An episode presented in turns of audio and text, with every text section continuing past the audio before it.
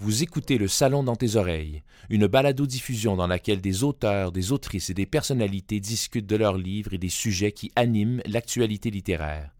Les enregistrements ont été faits lors du dernier Salon du Livre de Montréal.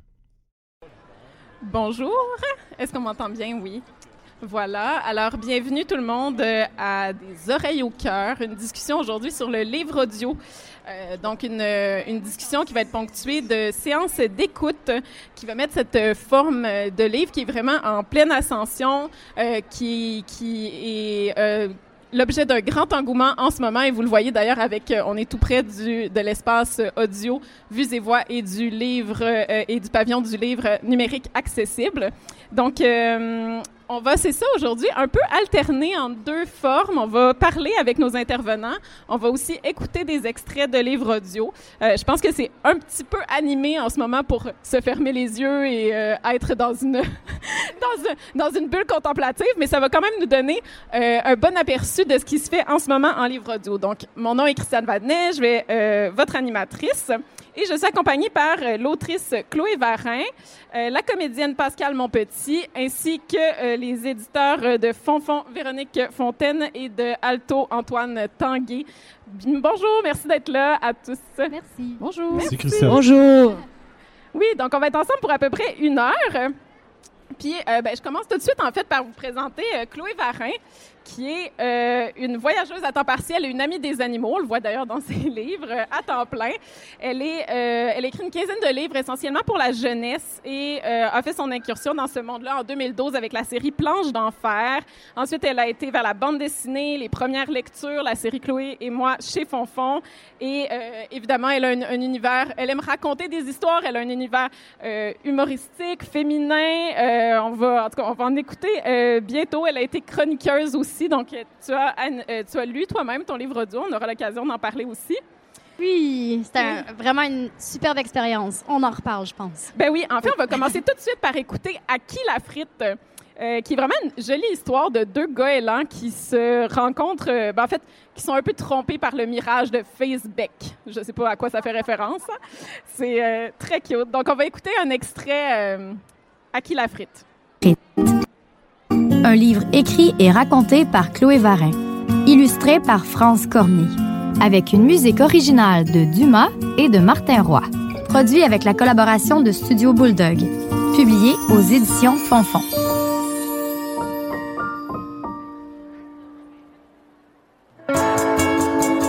Dans un casse-croûte près de chez toi, on sert de belles frites dorées, des boissons pétillantes très sucrées des burgers bien juteux et une foule d'autres mets délicieusement gras. Quand les boulettes grésillent sur le grill, quand le ketchup coule à flot et que la caisse enregistreuse teinte gaiement, les estomacs ne gargouillent jamais longtemps. Tu y entres en coup de vent, affamé, impatient. Tu en ressors le ventre tendu, les doigts graisseux, souriant. Mais Gare à toi si tu as le malheur de vouloir manger dehors, car la bande à Gontran le goéland t'y attend. Dehors, c'est son territoire. Les gourmandes bêtes à plumes sèment la terreur sur le stationnement en faisant tout un boucan. Sous le regard étonné de trois humains, à l'abri dans leur camion, Gontran et ses amis font la manifestation.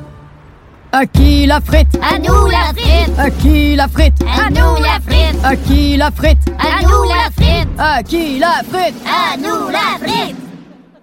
Cela ne fait aucun doute, les vrais rois de la patate, ce sont eux.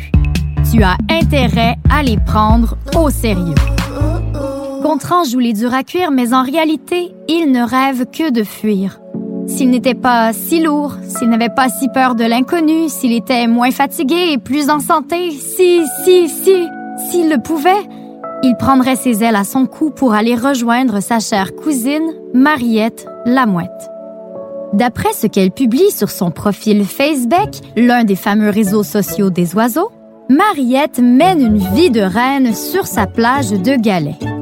Elle survole chaque jour un fleuve argenté pour s'enfiler dans le gosier du poisson bien frais. Elle est libre de faire ce qui lui plaît, contrairement à lui, responsable d'une colonie d'écervelés qui se chamaillent tout le temps et ne se taisent jamais. Quelle injustice! Quel supplice! Gontran donnerait tout ce qu'il possède pour changer de vie avec Mariette. Et qu'est-ce qu'il possède? Hmm, Une vieille frite toute sèche, deux pailles crochues et son magnifique collier en languette de canette. Mais jamais, au grand jamais, il ne se douterait que la petite mouette l'envie tout autant. Le bec plongé dans ses bouquins, Mariette pense souvent à son cousin. Elle se sent bien seule dans son paradis marin. Si Facebook est un reflet de la réalité, alors Gontran règne comme un sultan sur son stationnement, qu'il survole en se gavant de frites bien croustillantes à longueur de journée. Il est libre de faire ce qu'il veut, contrairement à elle, qui travaille sans relâche pour se nourrir du mieux qu'elle peut. Quelle malchance! Quelle souffrance! Mariette donnerait tout ce qu'elle possède pour changer de vie avec Gontran. Et qu'est-ce qu'elle possède? Un coquillage vide, une poignée de sable et ces incroyables boucles d'oreilles en arête de flétan. Mais jamais, au grand jamais, elle ne se douterait que le grand goéland l'envie tout autant. Par un beau matin sans nuages, Gontran le goéland et Mariette la mouette décident de prendre le large.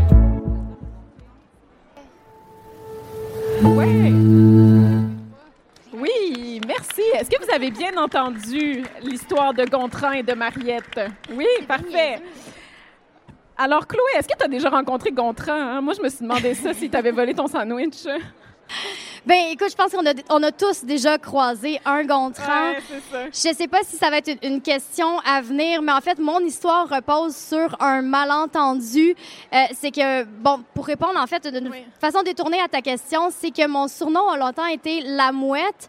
Pour cette raison que j'ai moi-même été le Gontran qui vole les frites dans les assiettes des gens.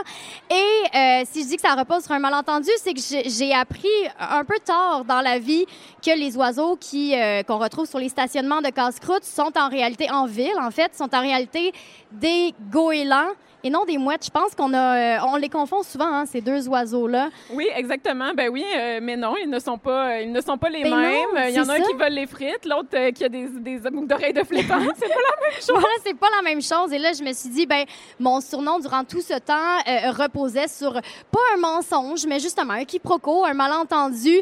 Et j'ai dû rétablir les faits avec euh, cette histoire. Donc, euh, oui, j'ai croisé quand même pas mal de, de Gontran euh, et de Mariette euh, dans ma vie. Mais oui, puis est-ce que c'était euh, dès le départ dans ton idée de projet de parler de Facebook? Parce que ça parle de réseaux sociaux beaucoup, de, de, de l'envie qu'on a à travers des réseaux sociaux. Que, euh, donc, euh, puis ça s'adresse à des enfants très jeunes, Ouais. quand même, cet album. Donc, est-ce que ça faisait partie d'une, démarche de sensibilisation aussi? Ou? Oui, ben c'est une, réflexion qui m'habite beaucoup et qui est née en fait dans. euh, je, je pointe Véronique parce que Véronique c'est, est, est aussi mon éditrice chez Fonfon. Et allô? Allô? Et j'avais d'abord publié avant à Qui la frite une série, euh, euh, la série Chloé et moi, dont je suis le personnage. Et euh, j'en fais souvent l'animation dans, les, dans les écoles. Et il y a une page qui fait beaucoup jaser, et c'est dans l'Halloween de Chloé. Mini Chloé passe l'Halloween, en fait. Elle, cherche des bonbons, elle la chasse aux friandises et elle croise des amis zombies. Mais en réalité, les amis zombies sont des adolescents rivés sur euh, leur téléphone cellulaire. Et là, quand je pose la classe, la, la, question en classe, à savoir, est-ce que vous en connaissez, vous, des grands qui ont toujours le nez euh, plongé dans leur téléphone cellulaire, qui regardent toujours, toujours leur téléphone? Ben, ça, c'est inévitable. Tous les enfants ont euh, une histoire à raconter sur le sujet, que ce soit grand frère, grande sœur, les parents, l'éducatrice, l'enseignant, qui sait. Donc, je, je trouvais qu'il y avait quelque chose à aller toucher là-dedans par rapport une espèce de petite critique des réseaux sociaux et de ce qu'on veut bien euh, montrer parce que le, thème général d'Aquila Frite, c'est vraiment euh, que le gazon est toujours plus vert chez le voisin et je pense que c'est quelque chose qui est très présent sur les réseaux sociaux, d'autant plus en, pandémie. Finalement, mon livre est, très d'actualité. On a, on a été beaucoup euh, tourné vers les, euh, les réseaux sociaux, mais je me souviens pas, Véro, si c'était à la base. Je sais pas à quel moment du processus c'est apparu ça, Face- Facebook? euh, tu t'en souviens-tu? Il me semble que c'était dans tes premières versions, quand même Ouais, déjà, hein? le tôt, là, parce que, tu sais, toute la question de l'envie, évidemment, passe par les réseaux aujourd'hui, là, même chez les petits, on le voit, là, c'est triste, mais c'est ça. Fait que je pense que, en tout cas, dans mon souvenir, ça faisait partie du manuscrit que tu m'as déposé jour 1. OK, bon, voilà. Donc, euh, la frite est toujours plus croustillante chez le voisin. C'est Voilà. c'est ce qu'on en retient. Euh, ouais, je vais adopter ça hein, plutôt que le gazon. C'est plus Oui, drôle. plus- oui, c'est plus drôle, beau. attirant. Oui. Euh, ben, on, on- on va tout à l'heure discuter tous ensemble de la question du livre audio. Et puis, j'ai oublié de dire que Chloé, tu es aussi vice-présidente de communication jeunesse. Puis, je pense que justement, que- comment le livre audio peut être intéressant pour un public enfant, euh, on, on reviendra à cette question parce que je veux euh, qu'on passe aussi à une autre écoute, celle de- du texte qu'a lu euh, Pascal Monpetit, que je vous présente. Euh, qui, est présente sur la scène théâtrale, télévisuelle, cinématographique depuis euh, plus de 30 ans, qui a conquis les, cœurs pardon, dans beaucoup, beaucoup de rôles, dans des séries notamment comme Blanche ou District 31. Elle a prêté sa voix à plusieurs, plusieurs livres audio euh, dans les dernières années, notamment pour la chaîne culturelle de Radio-Canada, Audio. Et pour les éditions Alto, Pascal Monpetit a lu La Desiderata de Marielle Poitras, qui est là vraiment un autre univers complètement que ce qu'on vient d'écouter. on, on- change de registre. Euh, c'est un conte obscur qui se passe dans un village imaginaire qui s'appelle Noirax, qui est plein de victoires, mais aussi de secrets euh, très sombres. Des femmes rencontrent des hommes dans la malmaison, euh, qui est une... donc, qui est le lieu des desiderata. Donc, les desiderata, ce sont ces femmes qui vivent des histoires obscures hein, dans, dans cette, euh, euh, dans cette maison.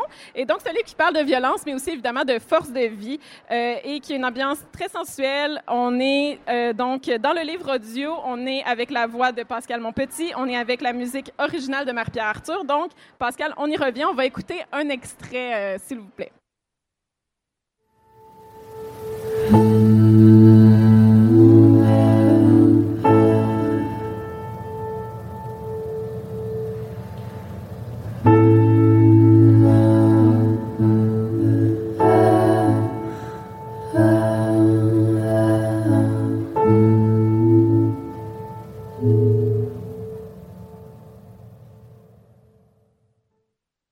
De pas.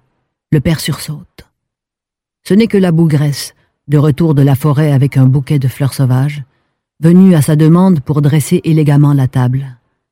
Il espère qu'elle n'a pas vu le bouquet de lavande traîner dans son caleçon sur la chaise un peu plus tôt, mais, à voir sa grimace, il en doute.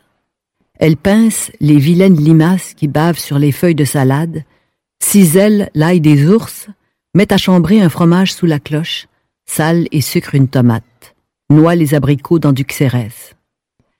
Gentil s'empare d'une miche chaude dont il détache la mie pour la laisser fondre sur sa langue.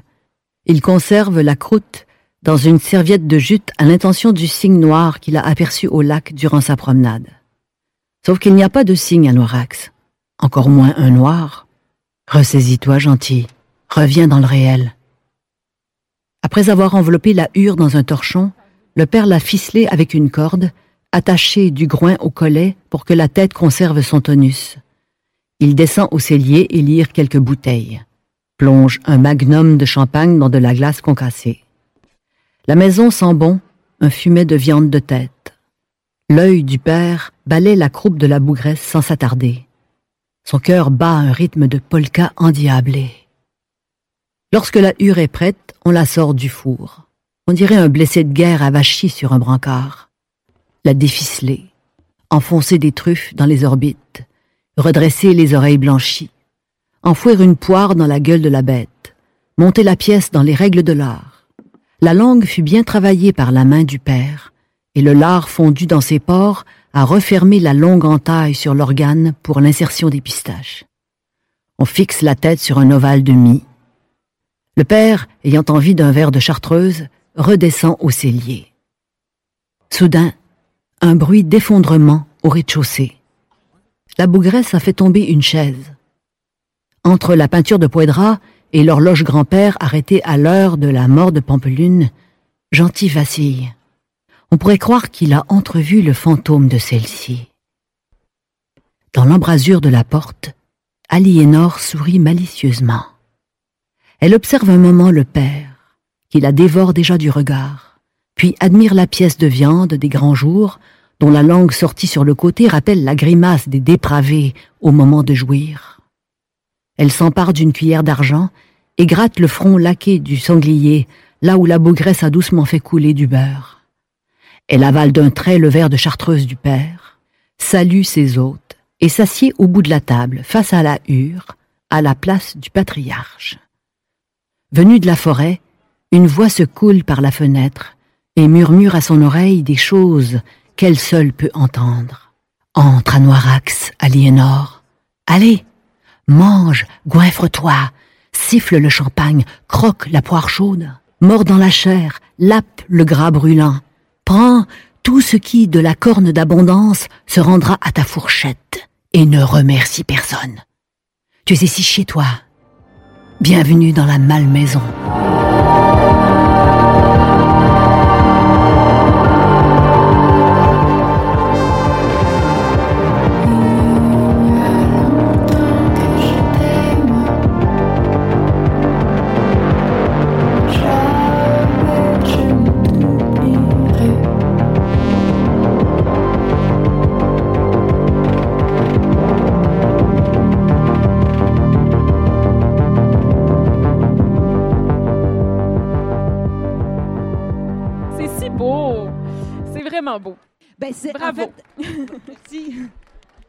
Vous m'entendez? Vous m'entendez? Oui. OK. Moi, je m'entends pas. C'est bon. ben, en fait, c'est- c'est, ça rend pas justice. J'ai l'air de prêcher pour ma paroisse, mais c'est pas ça. Ça rend pas justice à, à ce livre audio parce que c'est vraiment euh, euh, pensé pour être écouté euh, avec des écouteurs dans les oreilles ou en roulant dans sa voiture, dans, au calme ou euh, dans son lit avant de se coucher. Oui, Et- ben d'ailleurs, c'est ça. On va tout de suite accueillir dans la discussion Véronique euh, Fontaine et Antoine Tanguay parce qu'on s'est dit, on vous a donné un bon aperçu quand même de ce que c'était un livre audio jeunesse, un livre audio euh, adulte. Donc, on va tout de suite.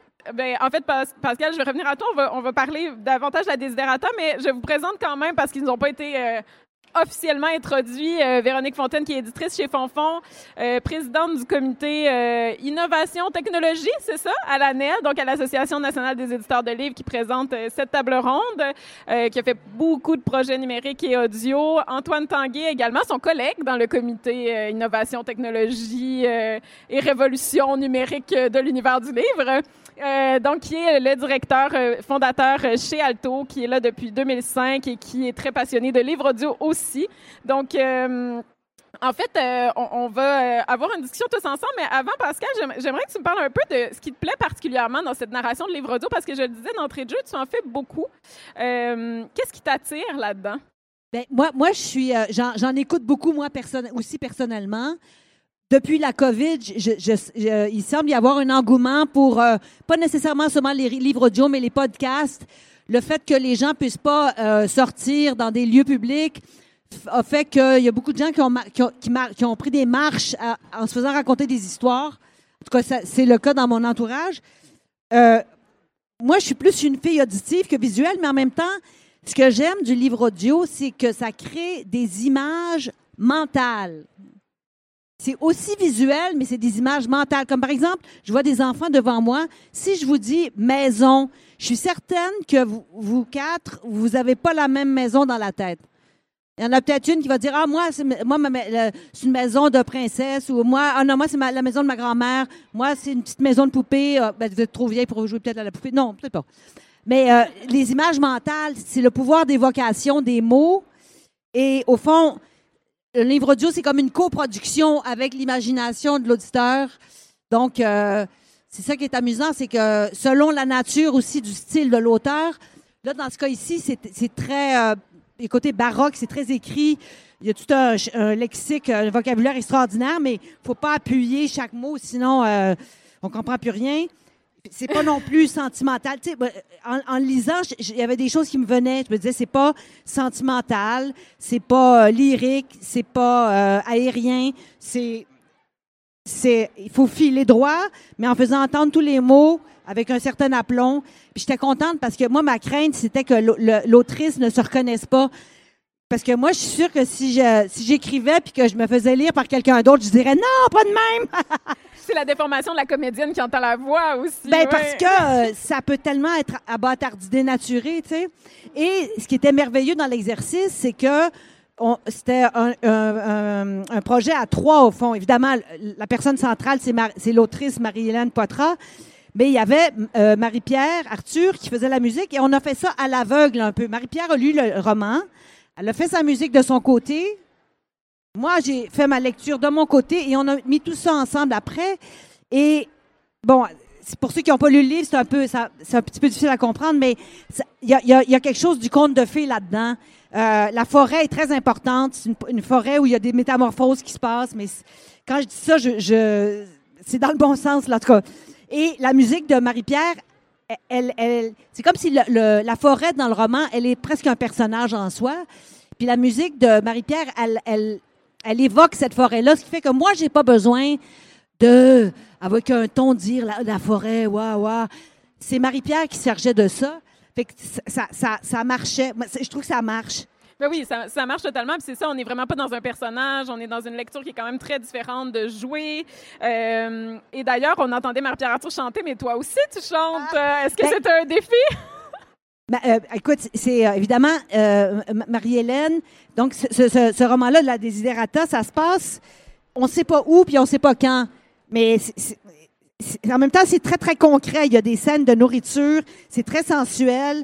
C'est- indescriptible, mais c'est extraordinaire. Je vous le dis, là, euh, allez faire le détour. Ah, Ça vaut le détour. Euh, Est-ce que je vais en venir? Qu'est-ce que tu m'as demandé? Euh, les chansons. Oui, Parce les chansons. chansons françaises, Et en fait, alors, que tu dois fredonner Il y a, y y y des évocations de contes de fées, mais les, euh, de, de- pardon, de chansons folkloriques. Des chansons tu sais, qu'on qu'on- qu'on se fait chanter quand on est petit, au clair de la lune, euh, à la Clairefontaine, toutes des chansons traditionnelles, mais qui sont, dans leur version originale, très inquiétantes. Hein? Souvent, ça a été, au fil du temps, ça a été édulcoré, mais euh, le petit chaperon rouge, euh, le loup le mangeait, puis it. il n'y a pas de chasseur qui vient sauver le petit chaperon rouge. Il y a beaucoup de chansons comme ça qui sont très inquiétantes. Alors, il y avait, y comme, sont à cheval entre une espèce de candeur parce que c'est chanté pour les enfants, mais c'est où le monstre est arrivé, puis trois petits points, tu sais.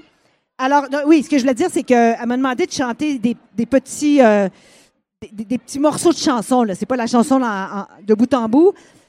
Mais comme c'est des chansons que tout le monde connaît, j'ai pas besoin d'avoir la voix d'Isabelle Boulay pour chanter ça. C'est une chanson que tout le monde a fredonné dans sa vie. Ouais. Là.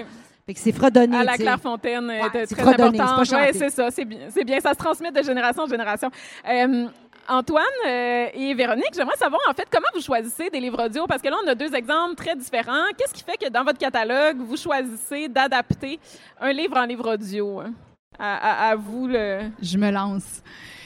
Ben, on dirait que moi, j'ai envie de tous les faire. Tu sais, pour moi, chaque livre peut s'adapter. L'enjeu qu'on a dans le jeunesse, c'est qu'il y a de l'illustration. Fait que là, on se retrouve à avoir un texte, oui, qui est normalement appuyé par des illustrations où on va dévoiler autre chose. Il y aura des informations complémentaires, de l'humour qui va passer là. Et là, tout le défi, c'est de dire, OK, mais comment on fait pour transposer ça? Tu sais, tu parlais d'image mentale et tout ça. Là, moi, je parle de quelque chose qui a des vraies images, là, à la base. Fait qu'il faut, en quelque part, rester fidèle à la vision de l'illustrateur. Mais comment je fais pour évoquer ça dans la tête du lecteur qui n'a pas le livre entre les mains? Et là, il défie, et là intervient la musique. Et là intervient euh, les effets sonores par moment aussi. Mais on veut pas tomber dans le gadget non plus. T'sais. Fait que là, c'est dire, OK, qu'est-ce qui est essentiel? T'sais, tu parlais tantôt que la forêt est un peu euh, personnifiée, personnalisée par la musique, finalement. Ben c'est un peu ça qu'on fait. C'est cette recherche-là. Donc, moi, ce que je fais, en tout cas, ce qu'on a fait avec Aquilafrid et tous les autres, c'est de dire, bon, celui-là, je vais le faire puisque que j'ai besoin, c'est de la bonne voix, évidemment, pour le ton, pour l'énergie, mais aussi la bonne musique. C'est vraiment par la musique que je vais venir chercher cette transposition-là du visuel. Fait que c'est dire, OK, ben telle émotion, on va l'évoquer de telle façon, une instrumentation comme ça. Dans Qui la frite, on a un thème. Puis on s'est fait un genre de thème et variation. Fait qu'on est à la, au casse-croûte, euh, c'est rock, là, il y a de la bass puis de la guitare. Puis quand on est chez Mariette à la plage, ben là, il y a des petites percussions puis la petite guitare. Tu sais, fait qu'on on s'amuse à, si on veut utiliser les instruments comme des éléments visuels. Puis, finalement, tous les livres s'adaptent à l'audio. Mais on parle d'adaptation. Ah oui, est-ce qu'on peut ouvrir le micro de Chloé? Oui. bon, on parle d'adaptation aussi, justement. Personnellement, je sais pas pour les autres livres audio que- qui ont été faits chez Fonfon, mais personnellement, j'ai adapté aussi le texte. J'ai enregistré deux versions. Une version qui était pour euh, euh, le, le livre audio qui accompagne le PDF, donc avec visuel, mais aussi une version euh, qui, qui était conçue pour être uniquement euh, écoutée euh, à l'audio. Donc, j'ai quand même, dans la version qu'on a entendue tantôt, il y a des phrases qui n'apparaissent pas, euh, des descriptions qui n'apparaissent pas euh, dans, dans le livre papier, justement parce que, bon, oui, au-delà de, de l'accompagnement musical, des effets sonores, il y a des choses aussi qui avaient besoin d'être oui, expliquées. des éléments de compréhension. Tu sais, à un moment donné, il y a- la musique peut pas expliquer une situation nécessairement. Fait qu'il y a vraiment des choses qu'on doit adapter. Donc, il y a certains textes, c'est ça qui est particulier. Il y en a certains que je réalise que j'ai pas besoin de toucher. Donc, ce sont vraiment des textes descriptifs. Tout est dans le texte, finalement. Et il y a d'autres textes avec lesquels il y a deux niveaux, qu'on s'amuse vraiment plus à aller chercher dans les illustrations du complément pour la compréhension. Mais il faut identifier quand on passe à l'audio ces éléments-là qui sont nécessaires. Et là, il y a une réécriture qui est faite. Fait que dans le cas de Chloé, toi, tu étais capable de faire la réécriture. C'est pas tous les auteurs qui ont envie d'adapter. Fait que des fois, j'ai travaillé avec des gens qui sont euh, scénaristes télé, par exemple, qui ont repris le texte puis qui ont adapté. Fait que c'est comme si chaque livre en soi est un immense projet. C'est vraiment un nouveau projet à chaque fois. Puis pour toi, Chloé, en tant qu'autrice, je sais pas si tu choisis autrice ou auteur, mais en tout cas, comme, euh, comme tu veux.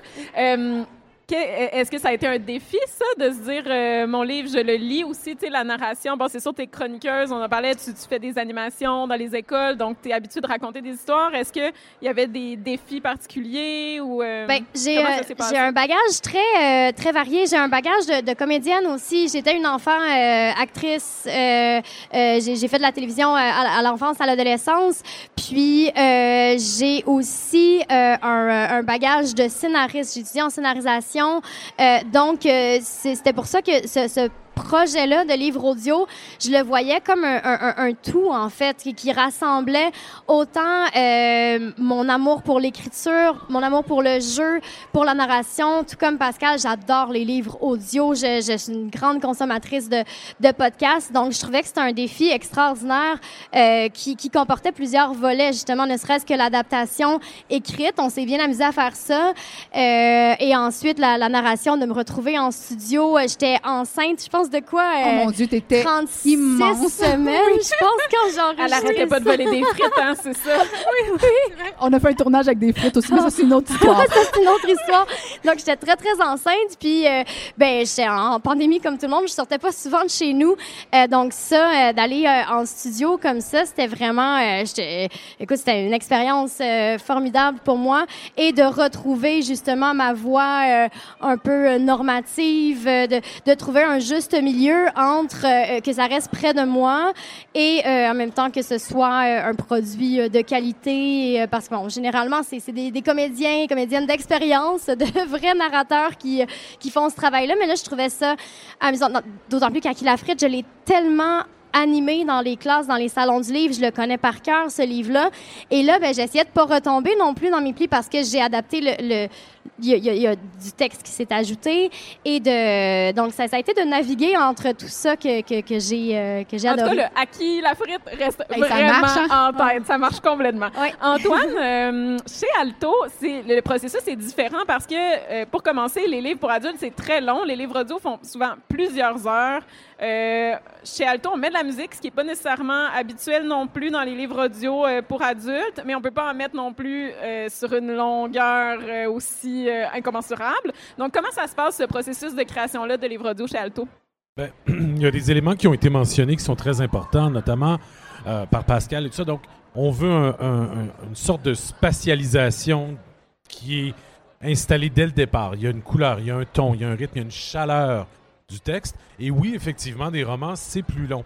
Alors, euh, le grand défi, d'ailleurs, tu fais bien de le mentionner, nous, on a choisi de mettre un enrobage musical qui a été sélectionné pour rendre justement et accompagner dans cette euh, installation de ce fameux espace mental, de l'accompagner parce que contrairement à la lecture qui est un acte profondément solitaire où on se lit euh, dans notre tête si on veut, euh, ou parfois on va lire aussi avec un- un- une trame de fond musicale, ça peut arriver aussi. Donc on, on- on détermine si on veut notre pacte de lecture et de mise en situation. Dans le cas du livre audio, on l'a déterminé, donc c'est pas une lecture qui est pareille. On a déterminé pour déjà pour le- le- l'auditeur slash lecteur euh, un, peu déjà de la couleur de l'ambiance. Donc ça, c'est un choix qui est effectivement euh, un choix éditorial personnel qu'on espère le plus universel possible.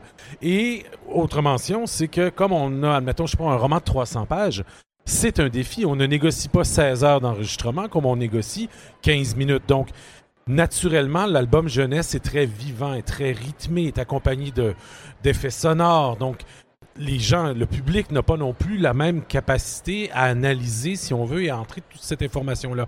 Et le roman demande une attention qui n'est pas du tout la même non plus. J'aime bien les livres audio, mais je suis parmi les gens qui ont le plus de difficultés dans les lectures, dans les lancements. Je suis très TDA dans la vie. Je fais partie du club des TDA. J'en suis même un membre honoraire. Euh, et j'ai une attention qui va être peut-être portée sur une quinzaine de minutes.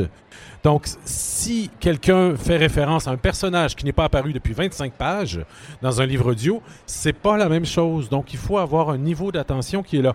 Pour le stimuler, on a de la musique. Pour le stimuler, on a le ton. Donc, on a un rythme. Il ne faut pas que ça soit trop, trop, trop, euh, trop rapide non plus. Euh, trop lent, c'est emmerdant. Donc, c'est vraiment un, autre univers que les éditeurs découvrent. Et, je terminerai en disant que là, on parle d'album jeunesse, on parle de roman. Mais un des meilleurs marchés du livre audio, c'est le livre qu'on a, de l'essai.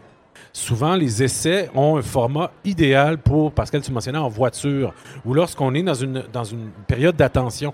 Donc, c'est là où le balado et le livre audio se, se, se, se croisent et échangent beaucoup de points communs, parce que la façon dont est construit un essai, c'est très adressé directement au lecteur. Donc, la construction de la pensée et, la, si on veut, l'édition qui a été faite est très propre à un style qui est plus proche de la conférence, par exemple. Puis, ouais, ça fait peut-être euh, un an ou deux qu'Alto a commencé à faire ses livres audio. Est-ce que déjà, euh, tu vois des livres qui fonctionnent mieux? Est-ce qu'après, tu sais, parce que justement, bon, on n'est pas dans l'essai, donc on a plus de, de marge créative. Il y a des livres, euh, par exemple, où Dominique Fortier lit sa, la propre, euh, sa propre narration en alternance avec une comédienne. Donc, tu- est-ce qu'il y a des choses justement qui, qui fonctionnent mieux parce qu'il n'y a pas d'adaptation non plus qui sont faites euh, dans les livres plus longs ou, est-ce qu'il y a des choses qui sont complètement des freins?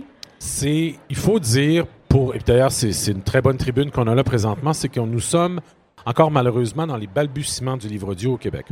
Euh, en France, c'est déjà mieux installé. Chez nos voisins du Sud et chez les voisins canadiens anglais, c'est déjà aussi beaucoup mieux installé. Donc, euh, j'ai pensé un instant que la pandémie allait nous aider à, mieux se, à se tourner vers le, le divertissement audio, on va dire. Parce que les balados ont quand même connu, quand même, il faut dire, un, très, très beau succès. Cela dit, maintenant, le véritable défi, il est de, de, dire aux gens que ces livres-là sont disponibles et que on puisse euh, développer un- un- une, une clientèle qui apprécie justement ça.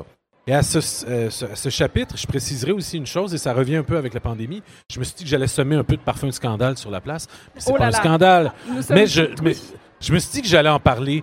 Euh, vous avez Radio-Canada qui fait un excellent boulot et qui ont parmi, été parmi les premiers à offrir sur la plateforme audio des livres qui sont, je le souligne, très bien réalisés. Mais vraiment avec professionnalisme et tout. Or, ces livres audio-là sont gratuits. Et lorsque, entre autres, avec l'appui de Patrimoine Canada et d'autres instances gouvernementales, on a pu faire plus de livres audio et donc développer un marché, c'est un peu faites-le ils viendront. Ben, on- à ce moment-ci, on travaille avec des gens qui sont des professionnels, des professionnels du son, du studio, et ça apporte des coûts importants. Un livre de 16 heures a son coût de développement. Or, Radio-Canada l'offrant gratuitement, le défi maintenant pour les éditeurs, même si c'est 15 minutes un album de chez Fonfon, c'est génial, ça a été des heures de travail, de construction. Donc, ce, respect-là, cet amour-là, il, il a un prix. Et donc, on se retrouve dans une offre audio extrêmement variée et riche, gratuite, et une offre de livres audio, elle aussi bien réalisée, mais qui n'est pas gratuite. Qui, donc, je voulais lancer le défi ici parce que c'est le temps de se poser des questions et justement d'en, écouter des livres audio et se rendre compte qu'on a des voix fortes et un vrai marché à développer.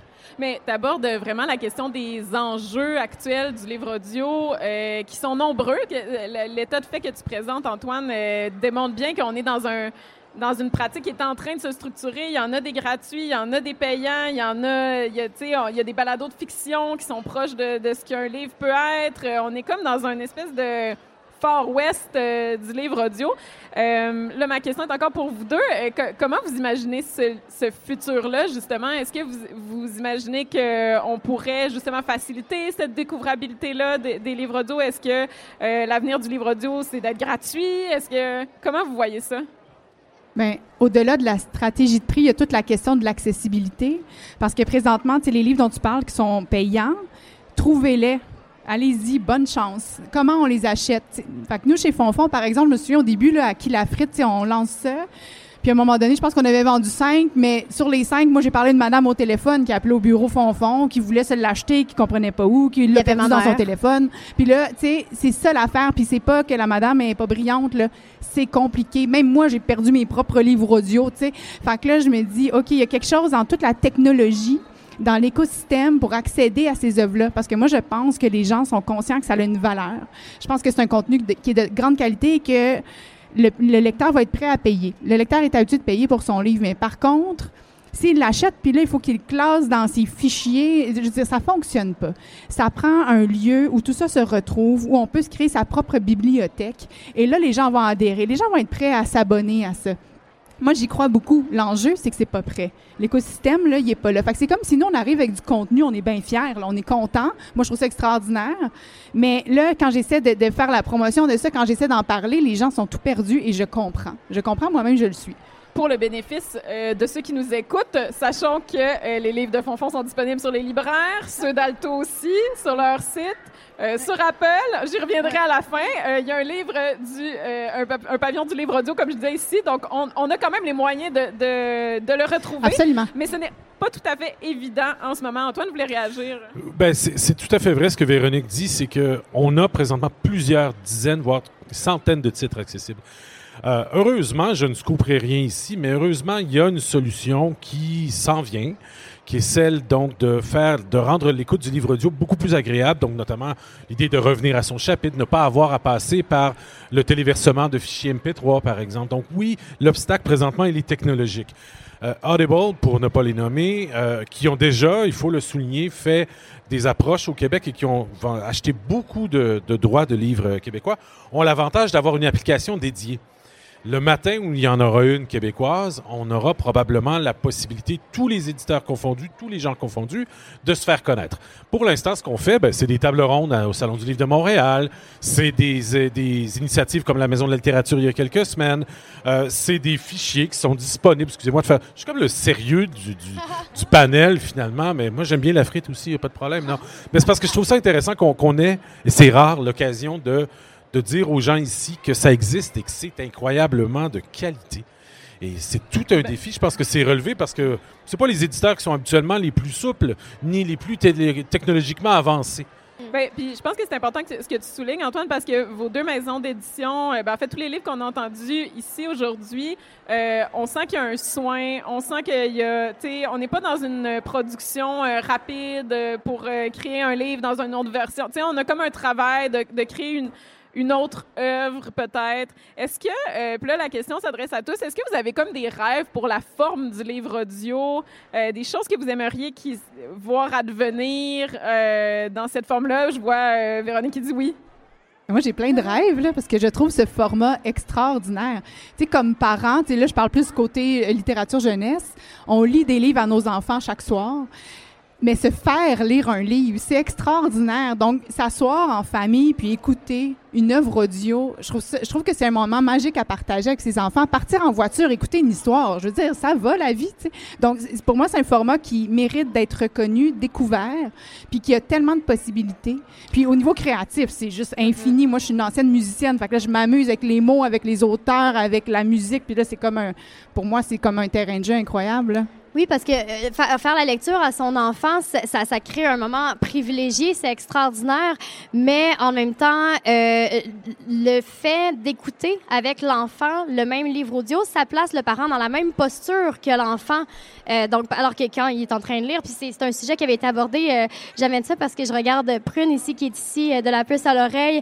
C'est un sujet qui avait été abordé en, en conférence virtuelle à laquelle j'ai- assisté dernièrement, puis je, me demandais justement à quel point le livre de quelle façon le livre audio pouvait être employé euh, avec un public jeunesse. Donc, je pense qu'effectivement, il y a, il y a ce côté-là où ça place l'enfant et, et le parent euh, à un pied d'égalité. Ils sont dans la même posture, on, on se colle, on écoute ensemble, on se met dans une petite bulle Ça, confortable. ça libère les mains. Oui. Mais non, mais pour vrai, ben moi, en tout cas, Ouais. j'en écoute pour adultes. Là, Ben, ma fille a 12 ans maintenant, mais ça libère les mains. Mm-hmm. Moi, je fais mes bords de pantalon, j'écoute euh, à la recherche du temps perdu. C'est trop génial. Non, mais Beaucoup c'est de vrai. bords de pantalons seront faits durant cette écoute. Mais ça libère les yeux aussi. Puis, puis Oui. c'est euh, au- autant c'est un, un inconvénient, j'avoue, parce que c'est immatériel, donc euh, où le trouver, etc.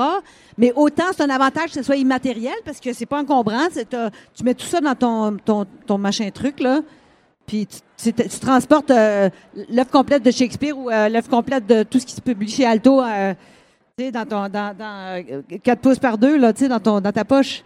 Par contre, je pense que le fait, les gens sont, sont euh, peu habitués à, à payer pour de, on revient à la question précédente, à, peu habitués à payer pour de l'immatériel. Alors, ils vont être prêts à mettre le prix pour une tablette pour écouter, le, le- pour, pour utiliser l'application ou pour, euh, pour écouter un livre audio, mais pas à payer pour le contenu. Donc, je pense que là, c'est- ça le, le souci. Il y aurait une sensibilisation à faire de ce côté-là.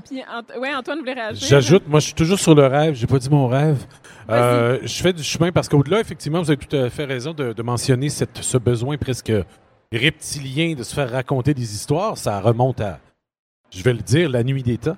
Mais euh, moi, je, je suis intrigué, pour toujours sur le futur, par cette possibilité de spatialiser encore plus l'expérience, de la rendre encore plus immersive. Si on ajoute, par exemple, un, un casque de réalité virtuelle et qu'on on imagine un environnement dans lequel on progresse et qu'on découvre des, éléments qui nous sont lus, on prolonge, si on veut, ce caractère-là immersif.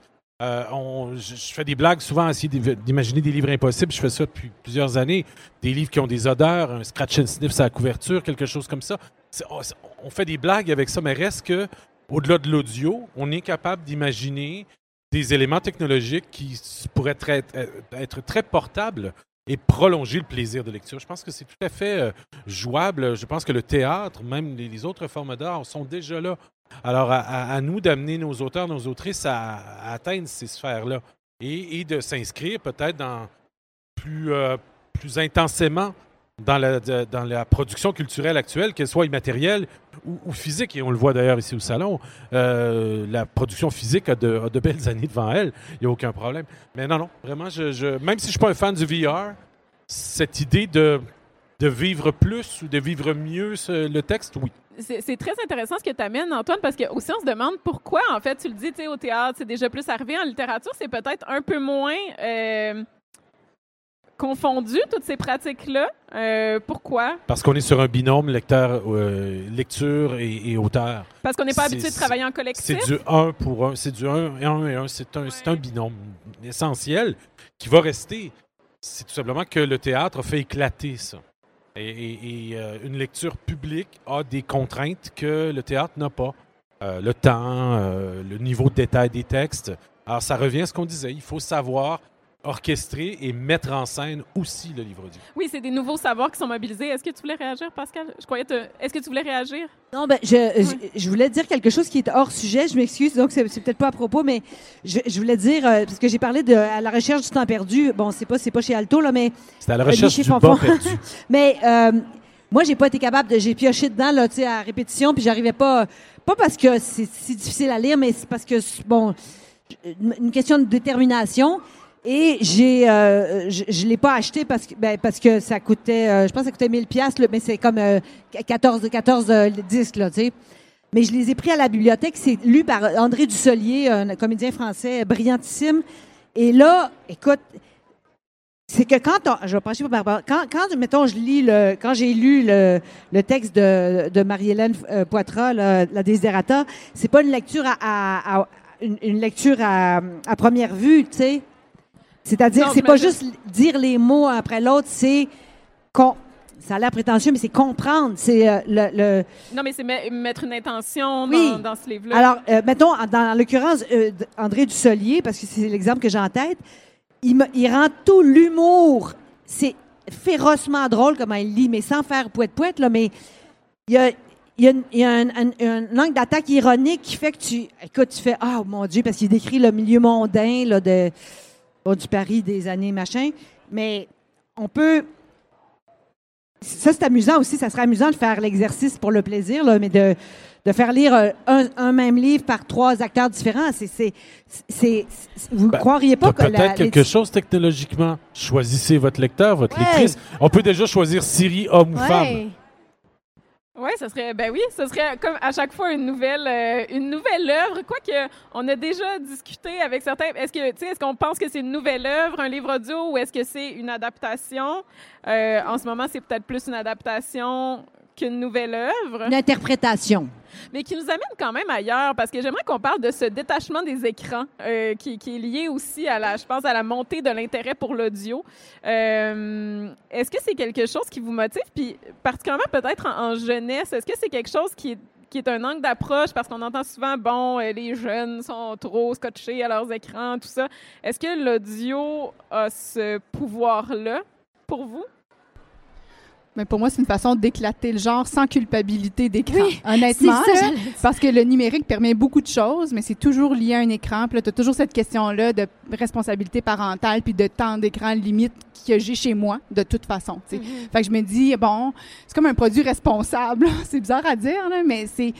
Écoute-en du livre audio, ça fait pas mal. Tu sais, ça Ouais. fait pas mal, puis ça va t'intéresser. Et moi, je pense, en tout cas, du moins dans le jeunesse, que ça ramène au livre papier, parce que comme enfant, tu te fais ta conception, tu tu t'imagines les choses, mais après ça, tu peux... mental. Oui, mais là, tu peux te découvrir à la- le- ce qui a été créé comme œuvre. Tu sais, moi, j'ai j'ai- j'ai ce, ce rêve-là de- d'écouter quelque chose avant d'avoir vu le livre papier.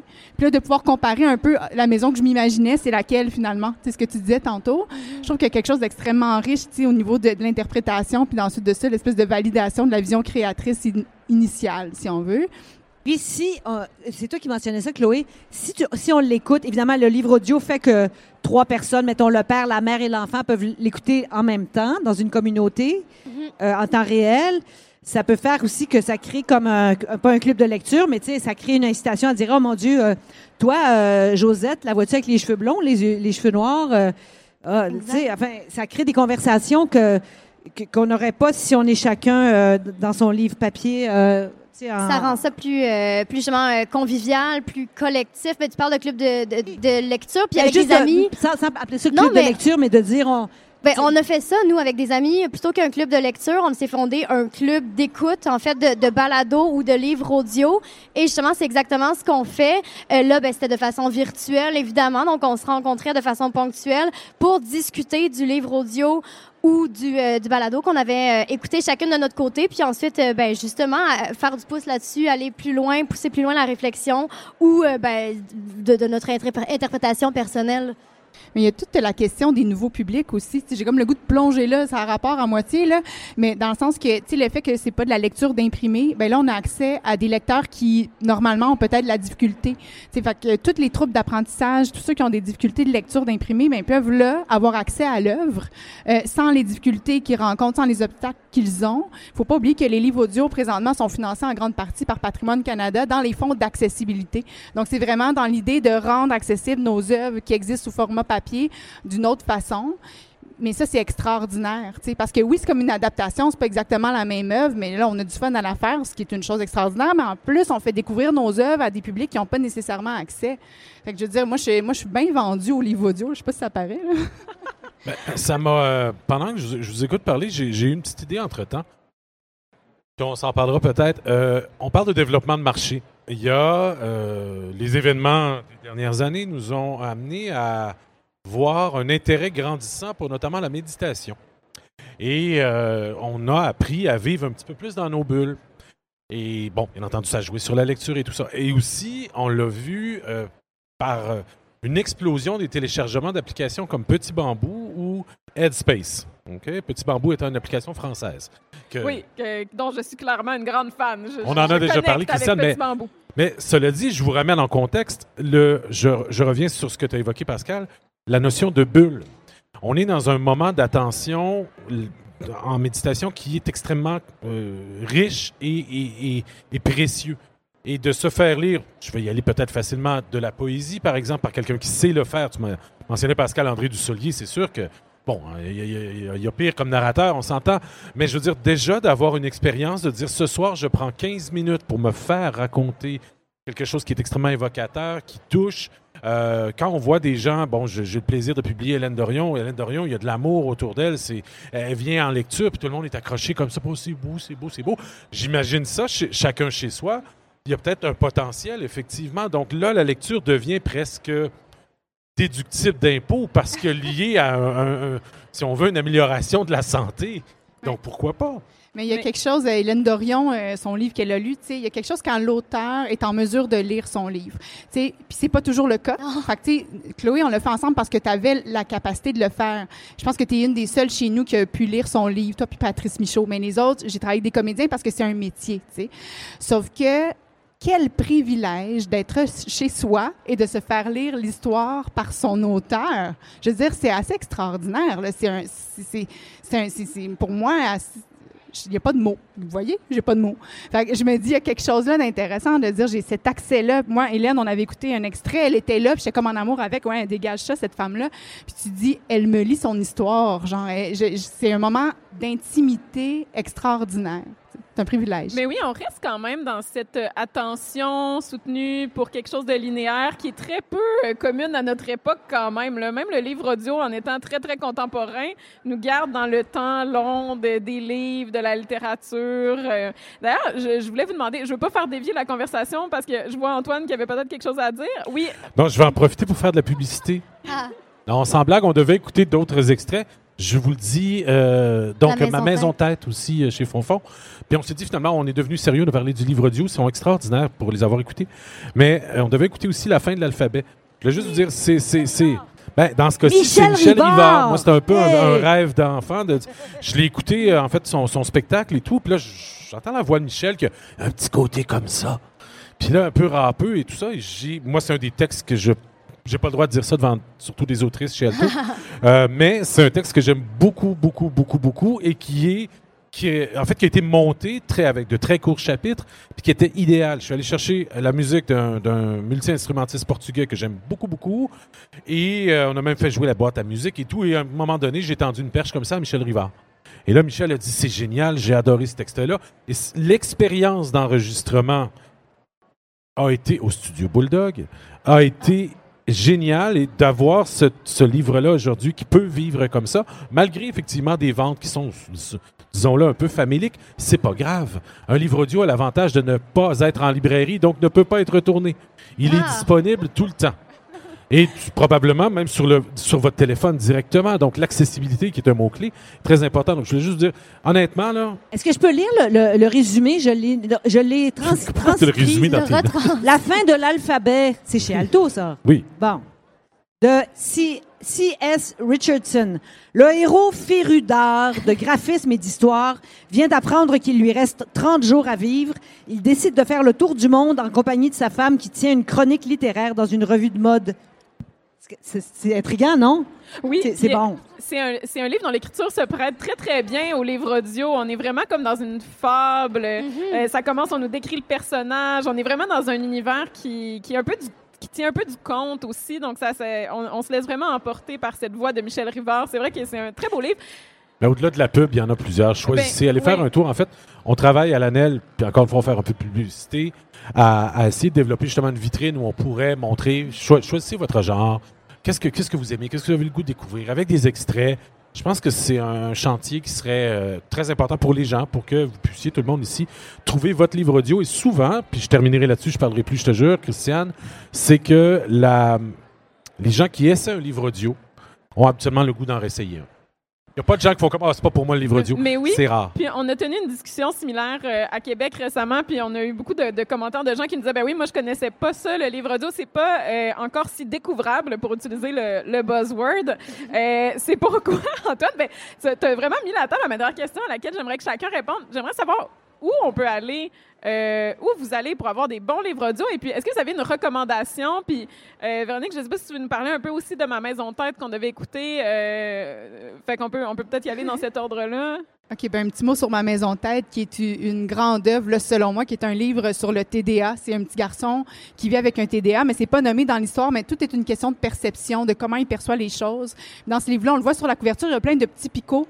Puis en introduction du livre, on explique que le TDA, c'est comme si toutes les informations qui nous entourent, c'est comme elles se transforment toutes en petits picots, puis c'est de dire qu'est-ce qui est important là-dedans, puis qu'est-ce qui l'est pas. C'est ça le TDA, c'est comme s'il y a plus de hiérarchie d'informations. C'est un bombardement constant d'informations, puis essaie de te retrouver là-dedans, bonne chance.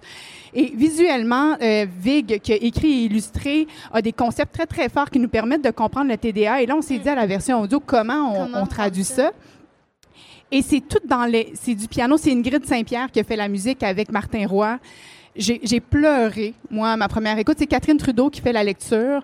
Et puis, il y a une sincérité dans ce qu'elle livre comme texte, mais tout le piano qui vient illustrer les petits picots, on les entend. ils ont réussi, ils l'appellent la pagaille dans l'histoire. Et cette pagaille-là, elle nous suit tout au long de l'histoire à travers la musique. Et Vincent, il- pour, pour y répondre à ces besoins-là, parce que c'est vraiment exigeant pour lui, se réfugie dans sa maison tête. Et dans sa maison tête, il y a plein de pièces. Il nous l'a fait visiter à travers ce livre-là. Et là, la musique, à cet endroit-là, les compositeurs, ils se disaient comment on peut visiter cette maison-là, parce que dans, dans le livre, on tourne les pages, puis on voit les pièces. Et là, ils ont fait une valse. Donc, à travers la valse, comme si on était sur un tapis roulant. Tu sais, une valse, c'est en trois temps, puis ça, ça fait avancer. C'est comme si tu t'installes sur un tapis, puis là, ah, ici, tu as le salon. Puis ici, euh, tu as la, salle des contrôles. Puis il y a- il y, a quelque chose de vraiment magique avec cette musique-là qui permet à l'histoire d'avancer. Donc, euh, je parle de ça, je capote sur ça aussi. Mais qui est presque plus proche de ce qu'on peut ressentir en tant que personne atteinte de TDAH. Dans le fond, que dans un livre, on- avec l'audio, on est presque plus proche de cette expérience. Complètement. Parce que tu es dans ta tête complètement. Ben L'immersion, elle est Ouais. totale. Puis, tu sais, je pense que le- une des plus grandes qualités du livre audio, c'est que tu es obligé de prendre ton temps. Tu peux pas l'écouter sur fast forward. Tu peux pas scroller. Tu sais, tu peux pas tourner les pages puis lire en Aller diagonale. vite. Ça se fait pas. Moi, je lis en diagonale souvent. Tu sais, ah, je lis parce que je suis pressée. Le livre audio, je suis désolée. Tu fais play puis tu t'assois. Oui, exactement. Mais je trouve que c'est comme s'offrir un temps de qualité que de dire je m'accorde ce temps-là pour écouter une histoire qu'on me raconte. Puis pour moi, ben je vous encourage tous à trouver votre livre audio. Sais, on dit ah, où est-ce qu'on les trouve, comment on les découvre? Ben les éditeurs que vous aimez, fouillez voir s'ils en produisent parce qu'il y a des chances que oui. Puis si c'est le cas, vous allez euh, suivre le filon, vous allez trouver où est-ce qu'il les met ces livres. Puis je, vous- je vous dis, vous allez passer des moments extraordinaires. Que ce soit sur le site de la maison d'édition ou sur les libraires ou sur euh, bon, Apple, comme on Ben, disait tantôt. même euh. dans, ouais, sur Apple, où souvent ils sont là, mais ils sont peut-être pas nécessairement mis de l'avant. Mais c'est vrai là. que là, si je, je tombe sur ce livre-là, par exemple, dans- au Salon du Livre, je, je vois nulle part qu'il est en livre audio, ben, Ben malheureusement. Mais C'est ça qui se passe parce que les livres audio, on les a souvent faits après que le livre soit publié. Uh-huh. Fait qu'on n'a pas pu l'imprimer sur le livre. Là, on commence à des fois être en avance et donc être capable de mettre euh, une petite mention derrière. Mais, les- mais je sais même pas si le monde s'en rend compte. Ouais. L'enjeu, c'est vraiment de le faire découvrir, ce livre-là. C'est vraiment difficile. Ben oui. Est-ce que euh, toi, Pascal, ou toi, Chloé, vous avez des lieux où vous allez pour dire Ah oui, moi j'aime les livres audio, je vais aller euh, à cet endroit-là, euh, en bibliothèque, sur des sites. Ben, c'est-à-dire, si, s'il y a un titre qui m'intéresse, je vais le googler. Est-ce que, est-ce que je dois dire googler? C'est...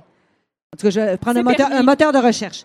Je vais aller sur un moteur de recherche, euh, taper, puis euh, automatiquement, ça, ça va apparaître s'il est papier ou, et, ou numérique et ou audio. Puis je fais mon choix en fonction de mon envie du moment, là, on va dire. Mais c'est- je voulais juste, pendant que je, je voulais juste rajouter aussi que, tu sais, on fait beaucoup la promotion du livre papier auprès des enfants en particulier, mais des adultes aussi, parce que ça, ça augmente la capacité d'attention, de concentration. Le, justement, c'est un, un temps long, capacité à suivre un récit sur un temps long. Mais les livres audio ont les mêmes vertus, en, en fait, parce Ouais. que c'est pas parce que tu lis pas des lettres. Parenthèse. Ma nièce, quand elle avait 4 ans, disait Tante Pascal, quand je regarde les lettres, ça m'aide à lire. Oh. C'est une grande vérité. Non, mais je veux dire, é- é- écouter un livre audio, il faut que tu. Ça, que tu veux? Ça, ça- ça- ça fait travailler ta mémoire, ça fait travailler. Tu fais des liens, tu, euh, tu travailles fort. C'est pas passif. Tant que- Oui, autant on qu'on en- pense. Là. On entend souvent que le livre audio, on peut euh, l'écouter en faisant son ménage, euh, en étant en voiture, mais en fait, on peut juste aussi s'asseoir et écouter un livre audio et ça fait énormément de bien, en fait. Euh, Dans son lit, dans son que- lit avant le dodo, là, comme. euh, oui. On revient à la méditation. C'est fou, hein? Tout est dans tout. Mais euh, sans blague, euh, tu mentionnais par, pour justement où aller chercher les livres audio. Moi, je vais commencer par aller chez Fonfon. Qui est juste ici derrière. Non, c'est pas des blagues parce que étant le joyeux papa d'un petit TDA en devenir, euh, je pense que c'est important. D'ailleurs, je le mentionne parce que c'est quelque chose qui souligne, euh, qui, qui, qui est très souvent abordé. Tu as très bien fait de le dire. C'est pas un- le TDA est très mal compris. C'est pas un trouble de déficit de l'attention, c'est un trouble de traitement de l'attention. C'est qu'il y a trop de choses. Et, et le déficit, c'est pas que tu n'es pas attentif, tu es surattentif. Alors, euh, c'est vrai qu'effectivement, euh, puis euh, non, je, je- j'y vais de ce pas après et je le lirai avec mon et on va l'écouter après. Donc, mais non, sans blague, je pense que on a évoqué deux choses aujourd'hui dans, dans cette heure-là. Cette idée d'un rassemblement pour qu'on ait en un pôle québécois, je l'espère, euh, une application pour qu'on puisse les découvrir et que le libraire éventuellement puisse aussi faire partie de ce processus-là de, de, de, de- comment on appelle ça, de la, de la prescription, pardon, voilà, donc de, dire, ben voici les livres audio et éventuellement même de les, peut-être les les critiquer ou que- critiquer leur qualité sonore, leur euh, euh, l'accompagnement musical. Donc, comme on juge un livre un peu par sa couverture, par son rythme et tout ça. Donc, pour faire que le livre audio se détache et ne devienne plus le petit frère du livre papier, mais bien euh, le cousin de la fesse gauche. Euh, ou, une pratique en soi. Oui, Chloé? J'avais juste envie de te demander si on avait des suggestions. Moi, évidemment, j'irai euh, dans le jeunesse et, oh, ben, en fait, évidemment, j'invite tout le monde euh, à aller découvrir les livres audio euh, de chez Fonfon. Euh, mais puisqu'on en a déjà parlé aujourd'hui, j'aimerais aussi moi-même faire la promotion d'un un livre audio auquel j'ai collaboré puis qui est franchement bien fait, qui a été réalisé par son auteur, qui est Poids de Emmanuel Lauzon, en collaboration avec Ghislain Tachereau et moi-même. C'était, bon, Emmanuel a obtenu une subvention justement pour réaliser lui-même son projet audio. Il s'est fait, ça a été un travail colossal pour lui. Il s'est fait un studio maison. Euh, il nous a invités chacun, euh, bon, Ghislain qui avait déjà son studio maison et moi-même à en faire un à la maison. Donc, on a travaillé séparément, mais euh, en, sachant, là, dans, dans l'idée qu'on était euh, euh, ensemble dans ce, grand projet. On, incarnait plusieurs euh, personnages chacun de notre côté. Alors, je vous invite à découvrir Poids euh, de Emmanuel Lauzon, qui est euh, qui dure une heure quand même. Puis euh, ça s'adresse à un public jeunesse là, euh, environ 8 à 10 ans, et il y a plein de petits clins d'œil, de jeux de mots euh, qui feront euh, assurément sourire les parents aussi. Donc euh, extraordinaire pour un, un trajet en voiture. Et ben voilà. Sinon, j'ai mes autres suggestions étaient sur audio en livre gratuit. Fait que je veux pas Ce, m'abstirer. co- contre qui je n'ai absolument rien, je précise. Là où ça va être intéressant, c'était l'idée, pour avoir, en avoir discuté avec Radio-Canada, c'était l'idée de créer une demande.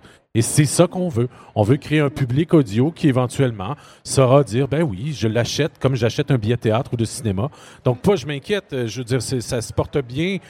C'est vrai, tu as raison de le dire, que le livre audio est encore à découvrir. Tant mieux. Et peut-être qu'audio, par la bande, puisse le faire. Ben, ça, ça termine bien euh, parce que nous avons écoulé notre temps et je sens que ce territoire euh, en début d'exploration qui est celui du livre audio, on pourra en parler longtemps pour les enjeux de découvrabilité, de création, euh, de, de diffusion. Il y a, il y a plein d'aspects. mais donc, on vous invite, si vous, si vous avez été piqué, si votre curiosité a été piquée, d'aller voir Fonfon au kiosque 719 euh, juste par là, Alto au kiosque 1513 Ouais, mais en par là-bas. Et évidemment, d'aller euh, visiter l'espace audio euh, où on pourra répondre à plusieurs de vos questions. Euh, je remercie Lanel qui présentait euh, cette table ronde aujourd'hui. Et il y a d'ailleurs un sondage auquel vous pouvez participer dans ce pavillon et courir la chance de gagner des livres audio. Donc, je vous invite tous à y aller. Je vous remercie infiniment pour cette discussion qui pourrait encore se poursuivre. Merci. Merci, Merci. Christiane. Merci, Christiane. Et merci à vous.